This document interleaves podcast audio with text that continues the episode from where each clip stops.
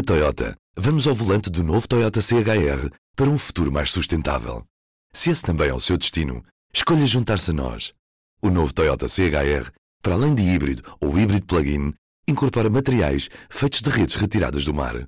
Assim, foi pensado para quem escolhe ter um estilo de vida mais ecológico e consciente.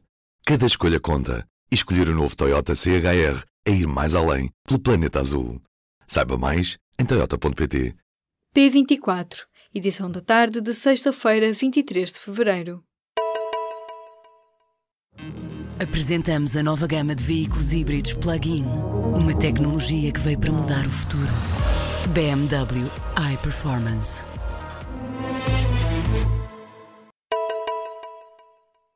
Na mais recente avaliação do FMI a Portugal, o Fundo Monetário Internacional passou a considerar baixo o risco de reversão de reformas ou de uma nova crise bancária. Ainda assim, o FMI alerta que Portugal continua demasiado exposto a choques que surjam do exterior.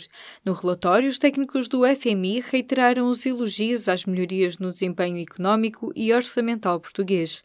A entidade liderada por Christine Lagarde reviu ainda em baixa a previsão para a dívida portuguesa. A Polícia Judiciária de Setúbal está nesta sexta-feira a realizar buscas em três instituições de solidariedade social. Uma das entidades alvo de buscas é a IPSS O Sonho, confirmou ao público fonte da Polícia Judiciária. Em causa estão suspeitas de peculato, fraude na obtenção de subsídio e falsificação de documentos. A operação começou na manhã desta sexta-feira. O Ministro da Saúde garantiu nesta sexta-feira que já respondeu às reivindicações dos enfermeiros. Estes profissionais de saúde anunciaram na quinta-feira dois dias de greve, a 22 e 23 de março. Após ter sido ouvido em plenário na Assembleia da República, o Ministro Adalberto Campos Fernandes garantiu que o pagamento do suplemento de 150 euros aos especialistas vai avançar com retroativos a janeiro. Os enfermeiros reclamam ainda o início da negociação da carreira. Portugal está entre os cinco países da Europa que pior trata os idosos. Um estudo da Organização Mundial de Saúde, que envolveu 53 países, mostra que 39% dos idosos em Portugal são vítimas de violência. Os dados foram citados nesta sexta-feira no Porto pela médica e vice-presidente da Comissão de Proteção ao Idoso. Antonieta Dias afirmou que Portugal é o país da Europa que menos investe nas pessoas da terceira idade. Donald Trump vai anunciar nesta sexta-feira que os Estados Unidos vão lançar o maior pacote de sanções de sempre contra a Coreia do Norte. A medida terá como alvo mais de 50 embarcações norte-coreanas, empresas marítimas e empresas comerciais que terão ajudado Pyongyang a evitar as anteriores sanções e a financiar o programa nuclear. O presidente dos Estados Unidos esperou pelo fim dos Jogos Olímpicos de Inverno para anunciar o reforço das sanções à Coreia do Norte. O discurso será proferido na Conferência de Ação Política Conservadora, mas o rascunho foi divulgado por diversos órgãos de comunicação social norte-americanos. A nova embaixada dos Estados Unidos em Israel vai abrir em Jerusalém já no dia 14 de maio, avançou uma fonte oficial norte-americana à agência Reuters. A confirmar-se, a abertura terá lugar mais cedo do que o previsto. O vice-presidente dos Estados Unidos, Mike Pence, disse no mês passado no parlamento israelita que a mudança de embaixada de Tel Aviv para Jerusalém ficaria concluída apenas no final de 2019. O próximo 14 de maio marca o 70 aniversário da fundação dos Estado de Israel.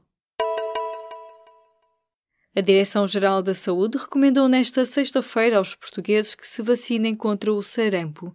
É na primavera e no verão o período em que os movimentos internacionais de cidadãos são mais intensos e o risco de contrair a doença é maior.